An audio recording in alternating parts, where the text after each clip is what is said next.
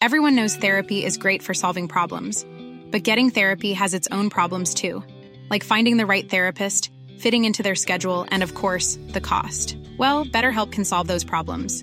It's totally online and built around your schedule. It's surprisingly affordable too. Connect with a credentialed therapist by phone, video, or online chat, all from the comfort of your home.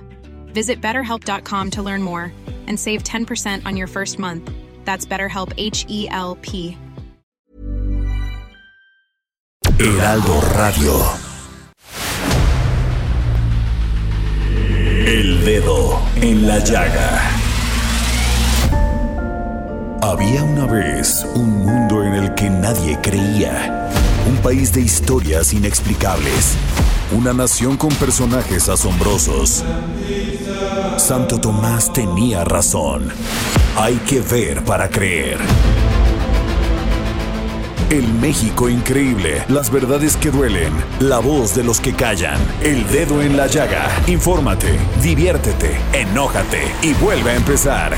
El Heraldo Radio presenta El Dedo en la Llaga con Adriana Delgado. Qué buena noticia me ha dado mi abuelita. Me dijo que de grande lo guapo no se quita. Qué buena noticia me ha dado mi maestra. Dijo que soy muy buena con la suma y con la resta. Puras buenas noticias. No lo puedo negar. Ser un niño está genial. Porque me salgo con mis cuates a darle a la bicicleta. Me subo a la patineta por la calle, la banqueta. Hago trucos, malabares, los disfruto pues me gusta patinar. También me gusta la aventura, aunque poco las verduras. Casi no hago travesuras, no soy tan cabezadura. Porque mi mami procura que a mi papi no lo hagamos enojar. Y para todos los Traca Kids, alguien que los conoce muy bien, mi amiga Tatiana. Hola, aquí estoy. Y yo con la tracalosa de Monterrey. Sí, señor.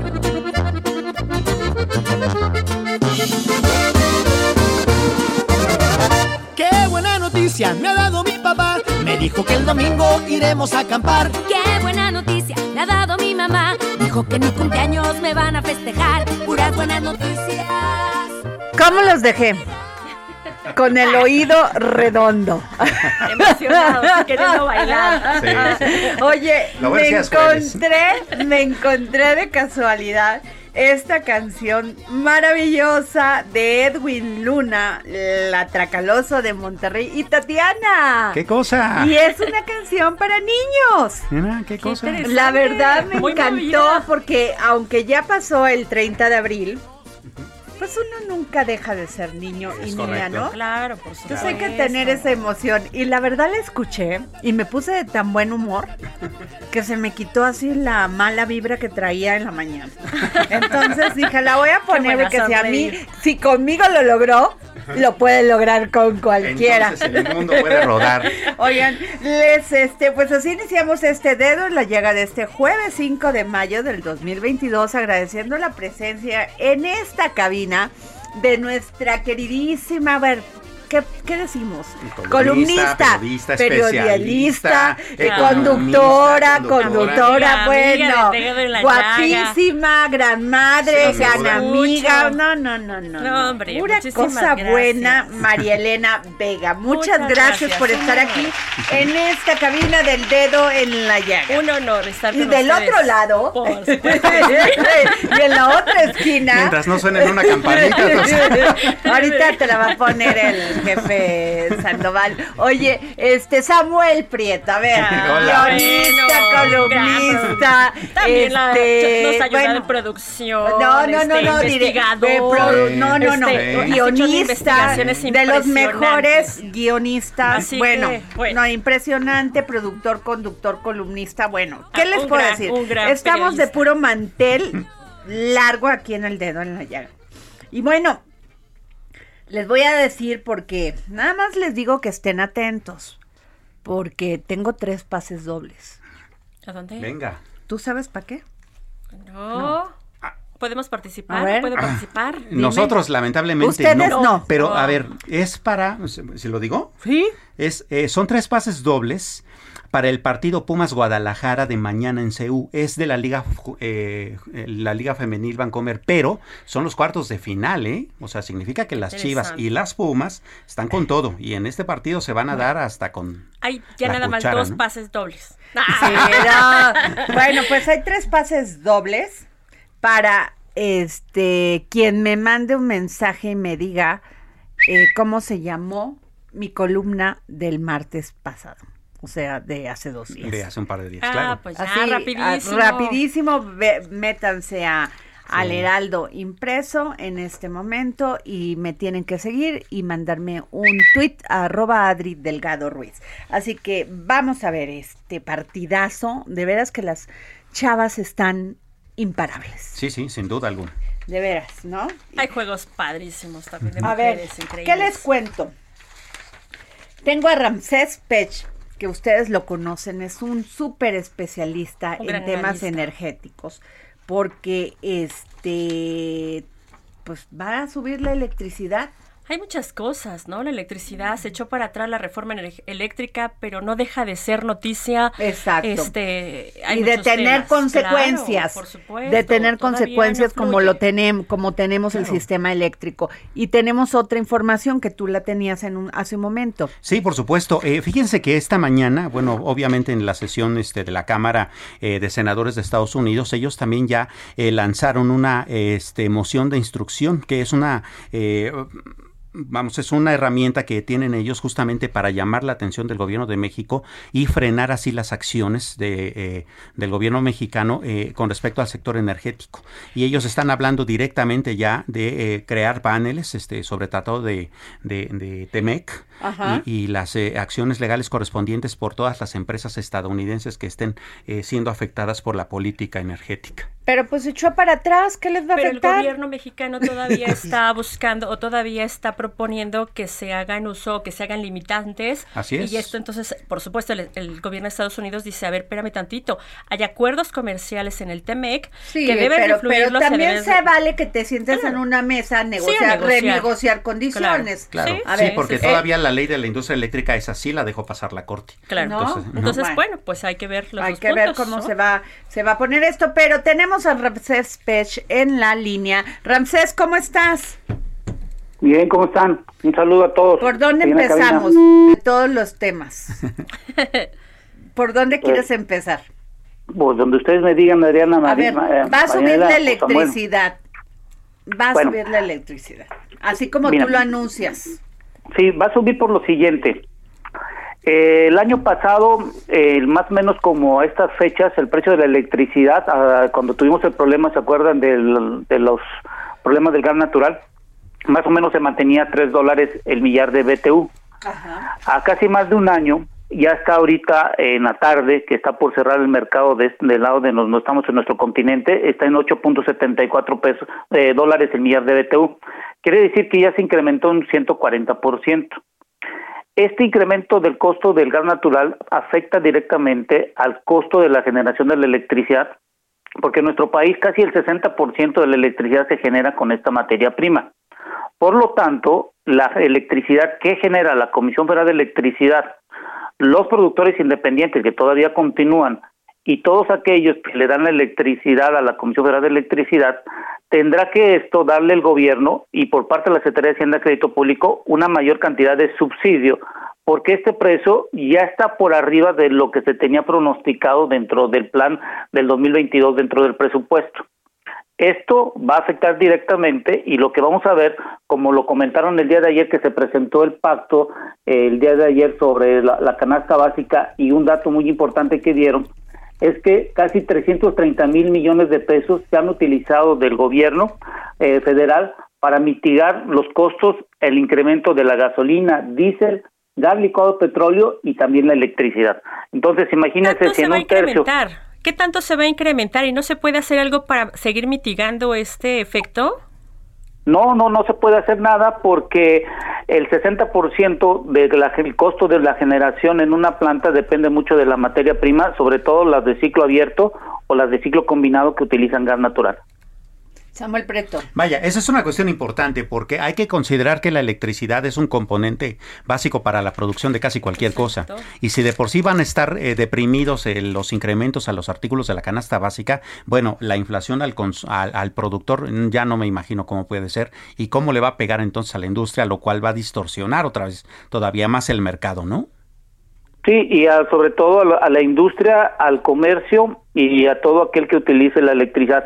Los únicos que estamos beneficiados, por así llamarlo, y que tenemos un subsidio por la ayuda gubernamental, bueno, son los que están en el sector doméstico, en donde el gobierno tiene que darle, o la administración actual, vía Hacienda, una mayor cantidad de dinero de subsidio para que pueda con esto la Comisión Federal de Electricidad mantener los costos y que no se incremente por la, influya más en la inflación. Sin duda alguna, el panorama. Y lo de Estados Unidos, querido Ramsés, ¿cómo viste al Senado? Ahí hay algo muy importante, ahí hay algo muy importante. Lo que la ley, la reforma energética no pasó, eso está, está, claro, no se hizo ninguna modificación constitucional. El inconveniente que tenemos hoy en día es lo que estuvieron en los ministros, donde los contratos de autoabasto, el despacho de la electricidad y todo lo que en su momento se discutió es ahí donde viene el inconveniente. ¿Por qué lo digo de los de autoabasto? Y eso hay que dejárselo muy claro al público. Los contratos de autoabasto no tienen nada que ver el gobierno. El secretario de, gobierno, de gobierno, la Secretaría de Gobernación, o el presidente, o la Secretaría de eh, la CENER, o la Comisión Federal de Electricidad, no se tienen que sentar con estas empresas de autoabasto. ¿Por qué? Porque es un contrato entre dos privados, no tiene nada que ver lo que los que acabo de mencionar. Quien sí tendría que estar es la Comisión Reguladora de Energía y el SENACE, porque el primero dio el permiso para dar el, con tipo de, de, autobasto y el SENACE tiene la protesta de decirle si pueden migrar o no de acuerdo a la interconexión que pueden realizar. Entonces yo creo que el problema que vamos a ver en el Senado básicamente son los contratos de autobasto que están hoy en día, porque estos sí afectan directamente a la industria, porque son acuerdos entre privados, no entre privados y el gobierno. Oye, ah. entonces, ¿qué se puede hacer? Porque, bueno, pues obviamente va a haber, parece ser que va a haber un pleito, o viene controversias, o vienen eh, situaciones, ya se hablan de controversias en el TEMEC entre México y Estados Unidos. Bueno, lo de lo que hay que dejar en, en, claro que como es el permiso de autoabasto, ahí si existiera la voluntad es que las compañías que tienen hoy en día el permiso de autoabasto simplemente cambien a la nueva ley y eso es una protesta que tiene la Comisión Reguladora de Energía y ayudado con el SENACE en donde diga que sí se puede eh, hacer la interconexión.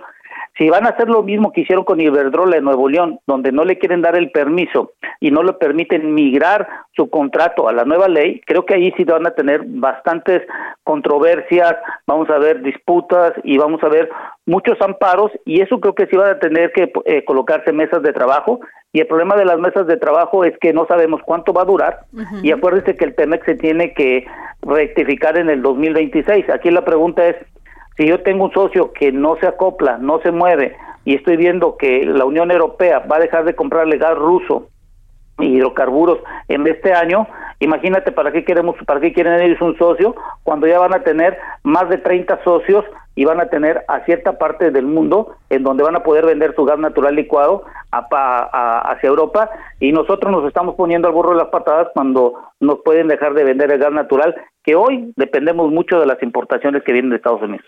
No, bueno, pues, para Estados Unidos es negocio completo. Nos vende el, gas, claro. el gas natural y todavía quiere el negocio para acá de las... De... Claro, y además subsidiado con las tarifas tan absurdas de, la, de las líneas de transmisión, ¿no? Oye, este Ramses, y a propósito de esto, eh, algo que se había sucedido durante la discusión de la reforma energética o eléctrica es que la CFE estaba buscando que 14 414 clientes regresaran, ¿no? Que salieran del régimen este de autoabasto, que por cierto, a todas luces es irregular, y regresaran, tal vez negociando algunas tarifas. ¿De eso ya no sucedió nada? No, eso es lo que están hoy en disputa con, en la parte de, de, con, de los ministros que comentaron cuando se dio la discusión, pero hay que dejarlo bien en claro es un contrato de autobastos, eh, no es un contrato, es un permiso que dio la CRE, en donde un privado se junta con otro le dan la electricidad y pudiera haber ahí ciertos eh, eh, problemas que se tengan en los contratos, pero simplemente cambiarlo a la nueva ley, se acabaría todo esto y yo creo que se, podría continuar con la misma calidad de electricidad que se tiene. Y ahorita qué bueno que me platica, que oiga que la palabra que dijiste de transmisión. Al público que nos está escuchando, bueno, y a todos nosotros, ahorita nos están llegando los recibos de la luz. Cuando tengan en la, en la nochecita que ya estén tranquilos y si se quieren estresar, ¡Ay, no! del lado izquierdo, del lado izquierdo van a encontrar los costos que se llaman costos del mercado eléctrico mayor del mercado eléctrico. Ahí van a determinar ustedes y van a ver cuánto te cuesta la transmisión, la distribución, eh, la capacidad y la energía. Ya, ya hemos hecho un cálculo estos últimos 10 días y resulta ser que entre la transmisión y distribución, por cada kilowatt que tú estás pagando corresponde a estos dos rubros entre el 50 hasta el 70%, dependiendo de la tarifa que tengas y la electricidad no pasa más del 28%. ¿Qué quiere decir? Que el problema no está en quién genera la electricidad o cómo se genera. El problema está hoy en, en las tarifas de usuarios domésticos en cuánto nos cuesta la electricidad que se transmita desde la planta a la subestación y la distribución que se haga de una subestación hasta nuestros hogares. Ese es donde está el alto costo y si tienen oportunidad, lleguen en la noche, se toman su cafecito o su, un vaso de, leche. Pues un té de no, pues o tequila o lo que quieran, que es muy inconveniente. Y van a ver que el mayor costo que estás pagando tú es el uso de la carretera para que llegue tu, tu electricidad desde la planta hasta tu casa. Competencia. Híjole, pues, ay, qué mala noticia. Ay, Ramsés, ¿qué, es eso? Oye, pues muchas gracias, querido Ramsés, este, por, por siempre tomarnos la llamada para el dedo en la llaga. No, no, no tienen que agradecerme y bueno, y les mando todos un saludos ahí a ti Adriana, a, Marice, a, Marinela, a Marinela y a Samuela. Ya. Muchas gracias. Ok, gracias. Bueno, pues qué les cuento que este, fíjense que ayer se llevó a cabo un evento de una firma de convenio de colaboración entre la Suprema Corte de Justicia de la Nación y el Centro, Centro de Documentación, Investigación y Prospectiva para la Seguridad, Justicia y Paz de la Asociación Nacional de Universidades e Instituciones de Educación Superior. Y ahí estuvo el, el ministro Saldívar, ¿no? Y a mí, a mí lo que me llama la atención es esto, porque dice, ¿por qué los hombres matan mujeres todos los días? Porque pueden y porque no pasa nada porque, hay porque no hay consecuencias, porque los feminicidios no se investigan, porque cuando se investigan se investigan mal y como se investigan mal, por regla general, las carpetas en las fiscalías no se arman adecuadamente y de ahí vienen después la impunidad con las resoluciones, pero los asuntos que se judicializan de desapariciones y muertes de mujeres son una minoría casi insignificante. Yo me espanté. Neta, si lo dice el presidente, de la Suprema Corte de Justicia de la Nación. O sea, y hace esta observación. Claro. Me quiero morir. Claro. No, no, no quiere salir. No quiere salir. Como mujer dices, Perdón. Claro. Y eso que aún así sigue sin llegar hasta el mero fondo. ¿Por qué? Yo podría comer taquitos al pastor todos los días y no por eso lo hago. Exacto. claro. Entonces, eh, eso de que eh, se matan mujeres porque se puede, espérate. A ver, a ver, no, que lo diga el, ¿Eh? presidente de la Suprema Corte de Justicia de la Nación, perdón, yo me asusté. Claro. Porque si él lo ve, no, pero ¿Ah, no, pero a ver, si él dice que esto está fallando y no se está haciendo nada, no, bueno, estamos o sea, estamos, estamos en la calle. Claro. O sea, ¿por, ¿por qué matan mujeres? Porque se puede. No, bueno. Y porque las fiscalías no se arman, las carpetas de en las fiscalías no se arman adecuadamente y que no puede hacer algo. Que no puede, que no puede hacer un llamado, no a nosotros, eso ya lo sabemos, a las procuradurías claro. o las fiscalías, como se llamen ahora. Claro, hacer nuevos lineamientos. Que no puede presionar. Claro no, bueno, y que, o sea, perdón, mira que de veras sí me saqué de onda. no es para menos, ¿eh? No es para menos. O sea, por Dios. Dices, ahora entiendes las marchas y las marchas no, y las bueno, pero que él, que es el presidente de la Suprema Corte de Justicia, nos diga esto, me, me impactó de manera... Qué lamentable. ¿No? Totalmente. Pero bueno, ahí les cuento porque ustedes saben cómo está pues nuestra economía. Suben los... No, que ya no nos ibas a deprimir. No, bueno, el Banco de México Con Ramsés, sube y sube las tasas porque pues tiene que controlar la inflación, ¿no? Pues sí. según esto. Pero pues ellos dicen que nada más es la tasa interbancaria. Pues no, siempre No. termina No, afectando hombre. a todo. El asunto es que, este, pues el- la semana pasada hablábamos de que si te pasas de, si la inflación sube, pues este, no te regresa el SAT el dinero porque tiene que adecuarse la, la, el... Sí, claro. Te, el- te lo regresa después de, de- inflación. sí. Después. Entonces, este, pues está cañón. Pues y yo le pedí a Fernando Soto Ay, especialista en el sector en el sector inmobiliario, fundador y director de general de tu hipoteca fácil, para que nos este platicara sobre esto porque ver cómo se viene. Claro. O sea, por eso hay que tener este préstamos en tasa fija. Sí. Totalmente Porque acuerdo. no puedes estar No, confiando en la estabilidad gas. de un Sí. país. No, no. Claro, y no, No. solamente en, en hipotecario, que como quiera es un crédito bien importante, ¿no? Esta misma semana el Banco de México publicó un estudio que decía que las eh, tasas de interés en las tarjetas de crédito crecieron tanto que el costo anual total de una tarjeta de crédito común ha llegado a ser hasta de 130% anual. Es una locura. Pero ¿Qué bueno, van a hacer del día para vienen- controlar eso? Porque también no pueden pasarse las tarjetas de crédito. No, no. Aunque entiendo que es un negocio. Yo soy, soy enemiga de regular y de controlar y de todo, pero también. Pero eso ya también de los pasas. excesos, ¿no? Sí, sí. ¿De los sí, qué? sí. De los- Que eso son es un diferentes, exceso. Porque el bien inmueble al final del día es una inversión de largo plazo que se va incrementando. Y la tarjeta de crédito no.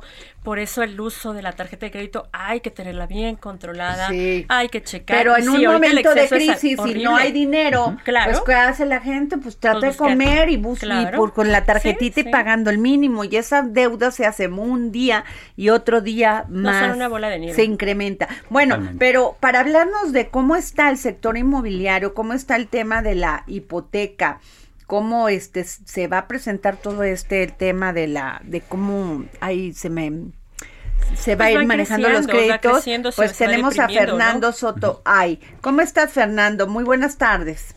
Hola Adriana, ¿cómo estás? Felicidades por tu programa. Ay, el nombre de El Dedo en la el Llaga. dedo en la llaga. Aquí ponemos todos los días el dedo en la llaga. Oye, Fernando, a ver, cuéntanos, porque muchas personas están preocupadas por sus hipotecas. Mira, primero que nada, los que ya tienen su crédito contratado, salvo que hayan contratado en su momento una tasa variable que fue una locura, Ajá. tienen que estar perfectamente tranquilos de que no les va a pasar absolutamente nada. Ok. Los créditos hipotecarios en México, cuando contratas una tasa fija, que se mantiene fija durante la vida del crédito, pase lo que pase en la economía. Sí, claro. Y eso es extraordinario.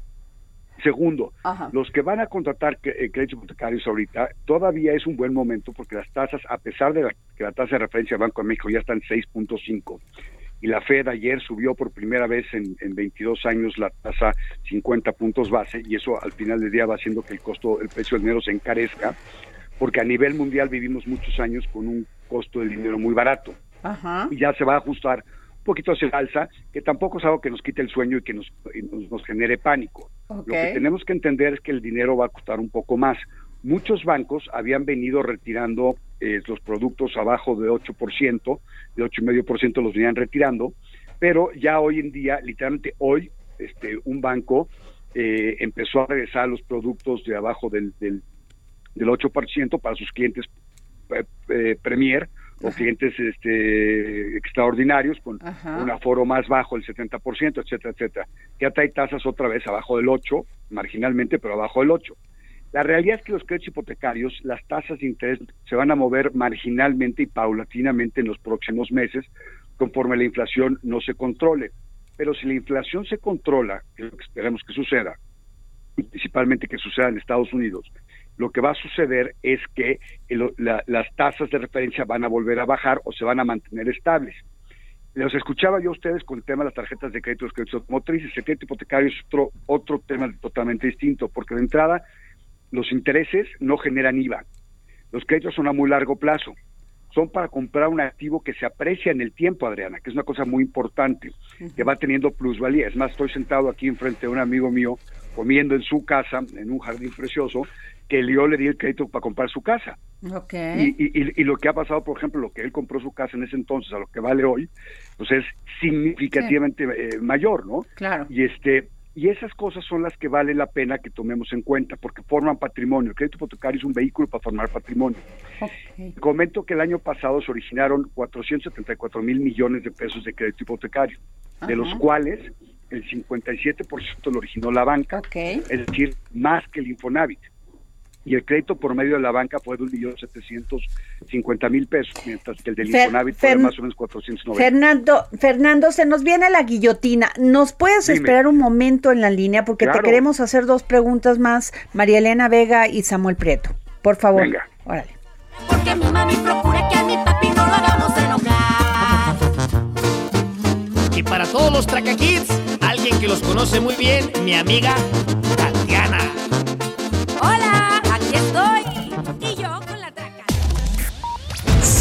A Adriana Delgado en su cuenta de Twitter, arroba Adri Delgado Ruiz.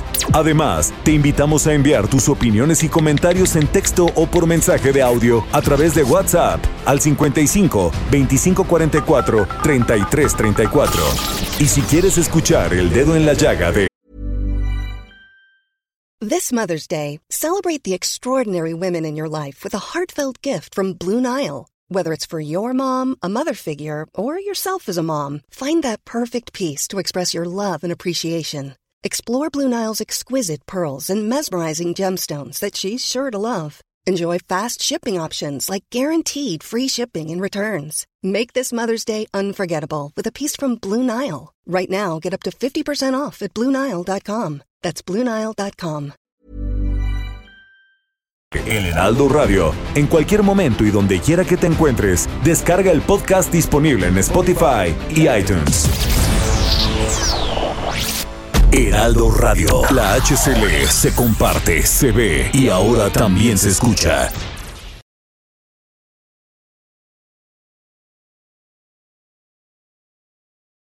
Heraldo Radio, la HCL se comparte, se ve y ahora también se escucha. Sigue a Adriana Delgado en su cuenta de Twitter en arroba Adri Delgado Ruiz. Y envíanos tus comentarios vía WhatsApp al 55 25 44 33 34 o 55 25 02 21 04. Adriana Delgado entrevista en exclusiva al presidente de la Cámara Nacional de la Industria de Radio y Televisión, licenciado José Antonio García Herrera. Ustedes también han alzado la voz en cuanto a que otros medios no son tan regulados, no son tan censurados y no pagan impuestos. ¿Lo van a tocar en la convención? Por supuesto. eh, y lo- Como la- las OTTs, como este, las redes sociales. como te lo comenté, claro que lo hemos dicho en todos los foros. eh, y no es porque yo quiera que los regulen, ¿eh? Ojo. Lo que no quiero es que nada más regulen a la radio y a la televisión mexicana, ¿no? Entonces, eso sí creo que tenemos que desregular a esta industria para poder seguir ejerciendo nuestra libertad de expresión. Jueves, 11 de la noche. El dedo en la llaga. Heraldo Televisión. Así es, el día de hoy a las 11 de la noche no se pierdan el dedo en la llaga en, en televisión. Ahí bueno, a ver, tenemos en la línea a Fernando Sotoay que estaba comiendo. Fernando, hasta nos antojaste en ese jardín bellísimo, No, pero... no, y, si, y si te mando foto lo que me estoy comiendo. No, no, no se vale, o sea, es De demasiada de crueldad. verdad, Te lo juro, juro que diría, qué envidia más de la más mala me das, man. No, qué mala onda, ¿eh? A ver, María Elena Vega, tú. Gracias, Fernando. Oye, Fernando, yo no sé si tú eres muy optimista o yo soy muy pesimista, pero hablabas de que es un buen momento para generar una inversión vía un crédito hipotecario. ¿Por Yo no qué con tasas altas? ¿Por qué Ah. con inflación? Cuando se nos depreció el salario, este, cuando aún cuando tú manejas a lo mejor en efecto o algunos bancos manejan niveles de 8% hasta 14%, el común denominador de los mexicanos, pues podemos alcanzar el 14, no el 8. Ahí te va, madre. A ver. Yo no soy ni optimista ni, ni, ni, ni este, ni, Ay, pues este y, yo un, y yo un poquito pesimista. Yo soy entusiasta. Ah. Vamos a escuchar el entusiasmo de Fernando. Y no, es, semántica. Ahí te va. Voy a explicar. Todas las personas en el mundo vamos formando patrimonio poco a poco. Salvo que seamos políticos o hijos de políticos, nuestro patrimonio lo vamos haciendo poco a poquito. porque No es un acto espontáneo. ¿De acuerdo? Entonces, las personas que compran casa, empiezan comprando una primera casa, y esto yo llamo escalera de la vivienda, una casa chiquita, departamento pequeño, pasan los años, lo usan, lo disfrutan, lo, venden, sacan la plusvalía que tuvieron sobre esa casa para comprar una mayor, el capital que originalmente invirtieron y lo que amortizaron de capital. Y aquí está el secreto.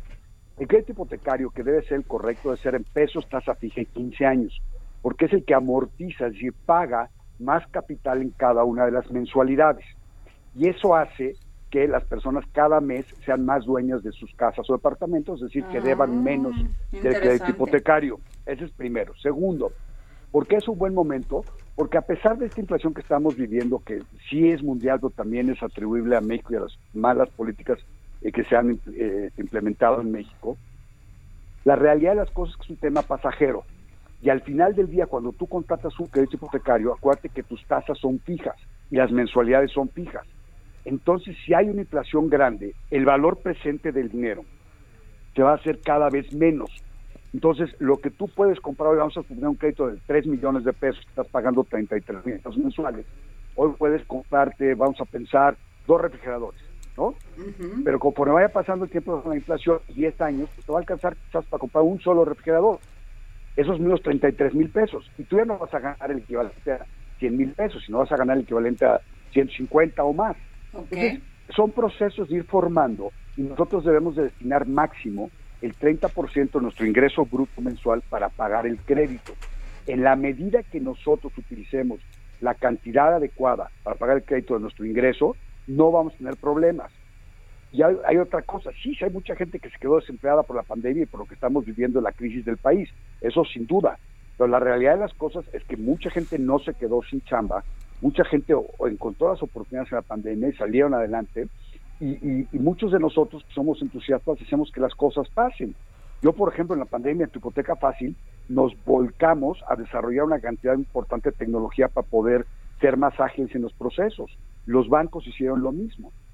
Entonces, a pesar de estos incrementos, me regreso al tema de los incrementos de, la, tasa de referencia de Banco de México, que como les decía ya está en 6.5 y veníamos de 3, ¿no? Eh, los bancos han mantenido las tasas de interés en niveles muy razonables. Una persona común y corriente que está pidiendo un crédito, vamos a pensar del 80% del valor de su casa, su departamento, puede hoy sin ningún problema contratar un crédito de 9, 9.50, 9.25 sin tener que hacer ninguna Qué vaco, ¿eh? Yo fui, yo, yo, yo personalmente fui a solicitar un crédito y estaba en 14. No, pues te, dieron la cara, perdóname, y, o quien te asesoró es un animal, este, y hay que llamar Hola, dos cosas, gracias Fernando. Ajá. Sí, oye, Fernando, y hablando justamente... Ya saben cómo soy, ¿para qué me invitan? Me quedé bien, ¿verdad? Oye, Fernando, y hablando justamente de hacer que las cosas pasen, también hay que considerar que eh, la misma eh, metodología del INEGI en, sus encuestas dice que mm, por lo menos el 55% de los trabajadores mexicanos no tienen un trabajo formal viven en la economía formal. Y fíjate, peor aún. Entonces, eh, ¿cómo generar herramientas financieras para que ellos también puedan tener acceso a estos créditos, pero sin que les salgan tan caros, ¿no? Porque de repente sí les dan, pero pues a unos intereses brutales, ¿no? Ahí te va. La manera de hacer esto es bancarizando a esas personas. Vamos a pensar pero, pero además, tú una cosa, la economía informal va desde el chavo que tiene su puesto de tacos hasta el ginecólogo que, que recibe bebés en, en este en, el ABC de, de, Santa Fe, ¿eh? en, una, en una parte, en una parte, ¿y a qué me refiero? Que no bancarizan todos sus ingresos, ¿de acuerdo? Bueno, entonces, ¿qué haces con todas esas personas que están en la economía, entre comillas, informal? Lo que haces es muy sencillo, los bancarizas. Es decir, durante un periodo de tiempo les dices, a ver, tú quieres comprar tu casa, tu depósito utilizando un crédito hipotecario, pues tienes que estar regularizado en términos de flujo efectivo para poder acreditar tus ingresos. No, que la fregada, porque vas a tener que pagar impuestos. Pues, ¿qué te importa? Pagas impuestos un tiempo si quieres y ya se acabó el tema. Ahora, otra cosa. Hoy, literalmente hoy, abrieron un producto en un banco que está hecho para personas que no pueden acreditar ingresos y les hacen el estudio socioeconómico en lugar de la bancarización. Está topado a inmuebles de más de 3.900 y que no puede ser de más de 3 millones 900, pero para este tipo de economía, en general en México a la que te refieres, efectivamente le soluciona un problema muy grande. Entonces, existe, ahora, sí tiene una tasa más alta, la verdad sí este tiene una tasa del 11%, pero ¿qué haces si tienes que contratar un crédito de, este, de esta naturaleza? Contratas, lo pagas durante un año y al año siguiente lo que haces es sustituirlo por otras mejores condiciones. Y de esa manera bajas tu tasa de 11 a 9, 9.50 o lo que esté en ese momento la tasa de referencia. Pero más el CAD, más el ingreso de, inicio, este, más todos los trámites, o sea, sí es delicado, o sea, eh, me queda claro, Fernando, que, que tienes toda la razón, pero sí tenemos que ver algo más globalizado porque no es tan fácil cuando el salario se ha depreciado para la mayoría de las personas. Si las personas que nos escuchan tienen unas finanzas saludables, por supuesto, una de las grandes inversiones es bienes inmuebles porque nunca se deprecian. Así es, bueno, se deprecian cuando son los elefantes blancos. Es decir, una casa que se construye muy por encima del estándar de la zona o que le meten unos acabados brutales a la casa. Y las casas de al lado no valen eso. Esos son elefantes blancos. O cuando no la mm, mantienes qué interesante. Pero en general, en general en México, perdón, es que tengo un poco de tos. No te preocupes. Históricamente, históricamente las casas se mantienen por encima de su valor, por encima de la inflación, es decir, se aprecian. Y estos son datos de la Sociedad Hipotecaria Federal que, que nos demuestran que año con año así sucede en México. Hay zonas donde es más alta la plusvalía y hay zonas donde la plusvalía es un poco más eh, eh, eh, reducida, pero siempre hay plusvalía. Claro.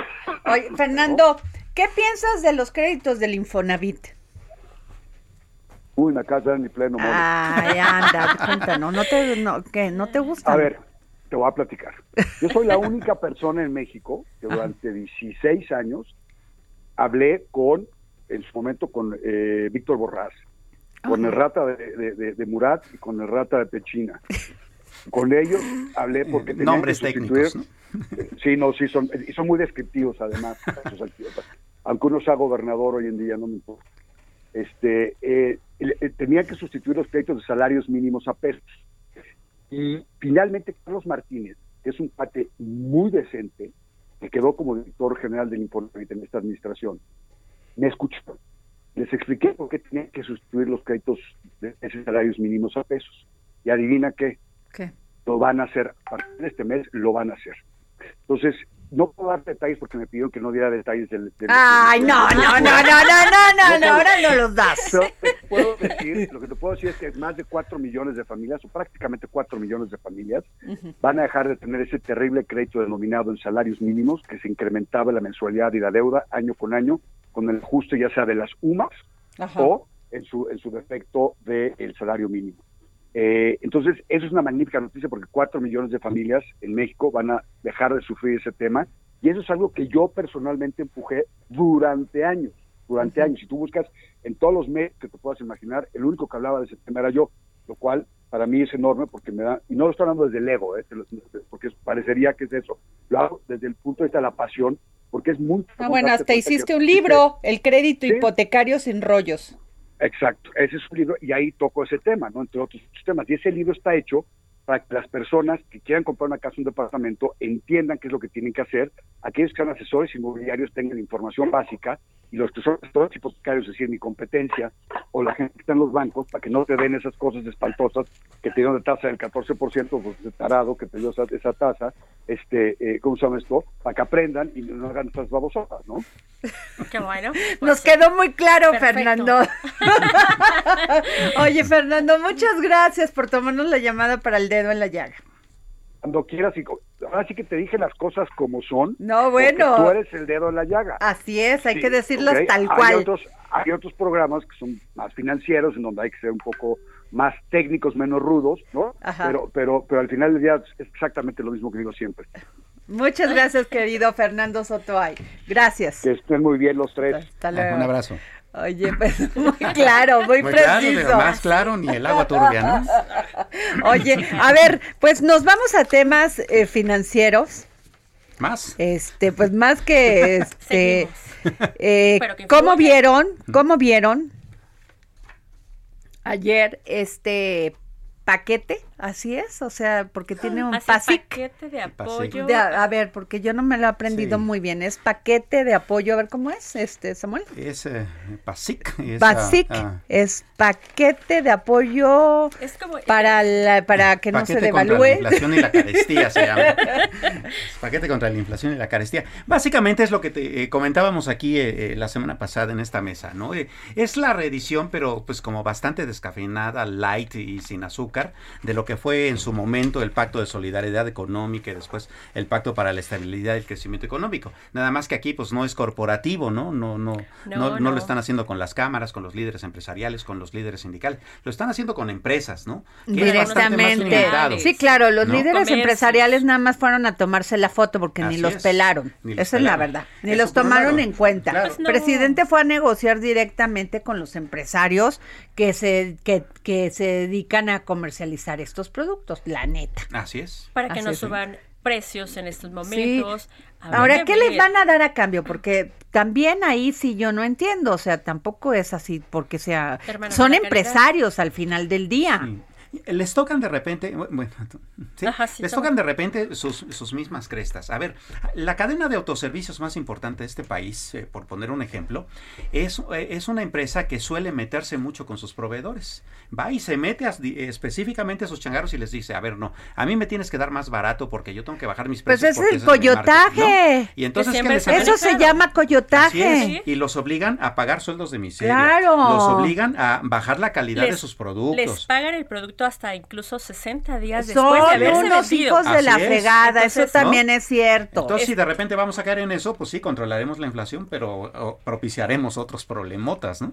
Por eso, pero ¿cuánto decía? Yo entrevisté a, Ricardo Schiffel y me decía que lo correcto es que hay una ganancia del 40 por 30, 40%. Digo, ahí eh, lo decente por decir algo, ¿no? Porque pues finalmente son empresarios, oferta y demanda, y no te metes y no y no controlas el mercado ni lo ni lo este Es la elasticidad, la demanda y la oferta. Sí, pero pero que te pases de 80 a 150 por ciento es una locura. Ahora le dije, le pregunté en esa entrevista, no sé si recuerdas, Samuel, que le dije, a ver, pero y, ustedes toman en cuenta el costo que hay de que te paren tu camioneta, este, los vándalos delincuentes en las carreteras, que te roben tu camioneta de limones o de aguacate o de papas y que te quiten y que de este, este aunado a eso te maten al chofer.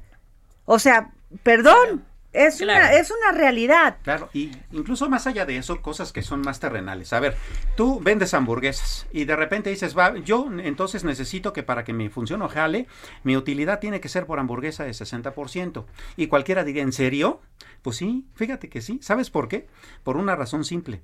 Eh, no, el, el, componente del precio de tu hamburguesa no nada más es el pan, la lechuga, el, la carne, la electricidad, el trabajador, el, trabajador, el local, la renta, los servicios, la electricidad más cara. Tu conocimiento en el tema de hamburguesas también, porque un chef pues tiene que cobrar también todo lo que él sabe para hacer una hamburguesa diferente a la otra. Claro, por eso es tan cuestionable este programa de qué tanto puede funcionar porque la elasticidad y todo lo que implica alrededor, no nada más es yo voy a bajar y aguanto dos o tres meses, sino también van a aguantar todo lo que viene atrás y lo que implica electricidad, gas, agua, todo. O sea, ¿también me van a ayudar o solo soy yo el que, el que voy a, tener que reducir? ahorita que decía este Ramsés que va a subir la electricidad y nos decía por qué. pues bueno, ¿no? Pues Ahora, son 22 productos de la canasta básica, que no estaban tanto, 24, 24 sí. Sí. 24 productos, sí, 24 artículos de la canasta básica. No estaban estos antes. Eh, le agregaron unos, ¿no? Sí. La manzana no estaba. No, no estaba. Eh, armaron una canasta básica ahí medio, media básica, ¿no? Digo, medio eh, diferente. Media rara, ¿no? Porque incluso la canasta básica como tal son como 130, si mal no recuerdo, ¿no? Ajá. 120, 130. Entonces pusieron 24. Pero pues son los que más compran, como quien dice, ¿no? O con los que pudo hacer negociación. Exacto, con los que pudo hacer negociación. Pero bueno, no le pusieron control de precios porque pues se no iban a hacer, iban a provocar una locura en los mercados. O sea, sí iba a ser una, locura. pero, pero, pero a mí yo ayer hablé con el secretario de Agricultura. Víctor Villalobos, muy amable, siempre nos contesta y siempre nos da información. Este, nos dijo, porque yo le preguntaba, oiga, controlar no es este el precio de garantía. Y me dijo, no, Samuel. Ok. O sea, yo entiendo que si le, si le pones un límite de, un límite de precio a un producto por tonelada, pues sí es un tema de, pues, de controlar un precio. Claro, y, controlas. Y además estás inyecte y inyecte y inyecte. Primero, el precio de garantía ya es una forma de subsidio, ¿no? Entonces, sí, claro que se trata de un control de precios, ¿no? Eh, después de ahí, el asunto de, de, cómo eh, manejas la cadena productiva, los coyotes, por ejemplo, en esa área, se llevan un montón de cosas. Pero más allá, antes de eso, en la materia prima, el 30% de cualquier cultivo son fertilizantes. ¿Y de dónde crees que vienen la mayoría de los fertilizantes? De Rusia. ¿No? Y ese es un problema de mercado internacional. Y si el gobierno se va a meter a financiar fertilizantes, ¿sabes cuánto nos va a costar eso? pues va a tener que dejar o va, va a tener, porque no creo que podamos, o se van a, o se van a ir todas las remesas de todo lo que ganan de remesas por las remesas que vienen de nuestros países. Pues sí, yo no sé si este programa de verdad es como el inicio de a ver qué dicen todos los demás, a ver si puedo regularizar o puedo eh, meterme a, ver todo este tipo de, de, coyotajes. En efecto, hay muchas cosas donde se podrían acotar y se podría reducir, pero, es, no lo pero vas a corazón, hacer de que van a revisar, que van a estar checando que las pues carreteras la gente pues transite libremente y feliz. Ajá, cuando estás escuchando al secretario, al presidente presidente de la corte diciendo que pues ¿por qué matan a las mujeres en este país? Porque puede, porque porque las fiscalías no hacen su chamba. Pues sí, pero que me lo diga, que lo diga yo, ok, es una opinión, una crítica, pero que lo diga el presidente de la Suprema Corte con todo respeto. y que lo diga, el que lo diga el de el de el de Caminos y Puentes. ¿Por qué roban a los a los este a los camiones, a los, productores? Porque se puede. Pues porque se puede. Pues aquí no se puede. ¿No? ¿Por qué se meten a tu autopista y te le roban el camión de limones? Porque se puede. Es una locura. O sea, sí, o sea, la verdad, yo hasta no ver, no creer que realmente se acaben esas prácticas en este país. Claro que se tendría que empezar por ahí, Adriana. Y mira, te estoy viendo este de, una cosa que podría ser superficial, pero matan a la gente, las bajan del camión y los matan. Claro. Sí. Para que no vean quién los asaltó. Claro, y es absolutamente absurdo ver las dos caras de la moneda. La, economía eh, formal absolutamente regulada, absolutamente oprimida, absolutamente metida en, problemas hasta de hasta de terrorismo fiscal, si quieres llamarlo, y la delincuencia organizada a sus anchas, ¿no? Hay una regulación. No, no pagan, no pagan impuestos, no pagan impuestos, no matan a la gente, no hay una, las, como dice nuestro querido presidente de la Suprema Corte, pues se quedan las carpetas porque pues no hay capacitación. ¿Por qué no hay capacitación? Porque se puede poner un ministerio público. de verdad que no, ¿por qué pones un ministerio público si que no tiene ah. capacitación en el tema de género, perspectiva de género? Porque se puede. No, pues sí, claro. Ya te lo acabaste con esa declaración. No, bueno, es que de veras, y así ves todo, ¿por qué, por qué este, van y, y suben los precios a 150% y no les importa. Porque se puede. Porque, porque el lado positivo, tú pones el dedo en la llaga, pues porque se puede, ¿no? Así es. No, bueno, también ellos tienen derecho a subir eso, pues también yo en decir y no, en hacer esta crítica. Para eso somos los medios de comunicación. no se les olvide, para, comentar en estas mesas y dar una, dar una opinión para poder discutirla. Como bien dices, no, no la, quizá no la podamos solucionar el tema, pero sí lo ponemos en la mesa para visibilizarlo. Claro. y que los especialistas en resolverlo lo hagan, ¿no? Y que verdaderamente se haga algo. Pero no es posible, o sea, no solamente inseguridad, pero que además inflación, pero que además este crisis económica, pero que además, no bueno, Reformas ¿qué que más? desestabilizan, pero además, y dices, y lo que de verdad se tiene que empezar a trabajar, no se trabaja. ¿Y por qué se, y por qué? Porque, Porque se puede. Oigan, les tengo. ¿Qué De los boletos del eh? fútbol ya no A ver, hay. ah, los del.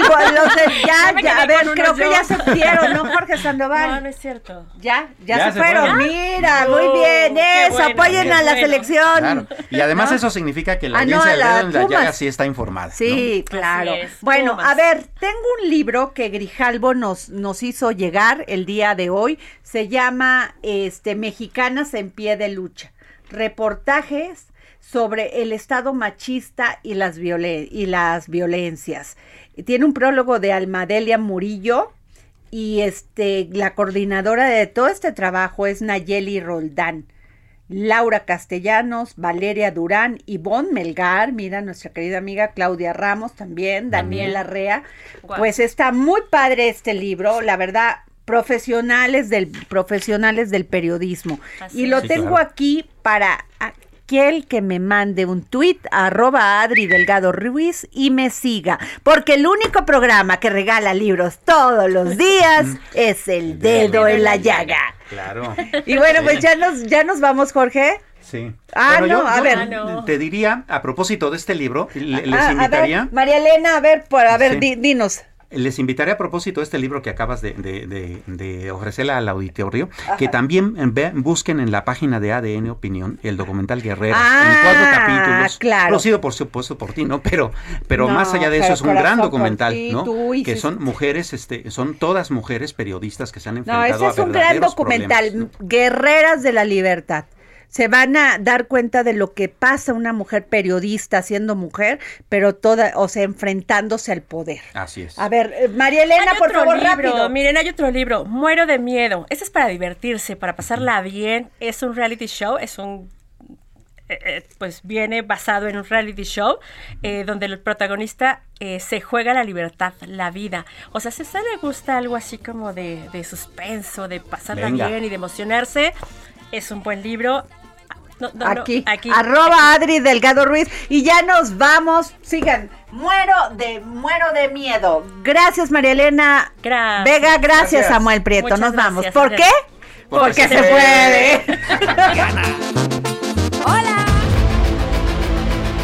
El Heraldo Radio presentó El Dedo en la Llaga con Adriana Delgado.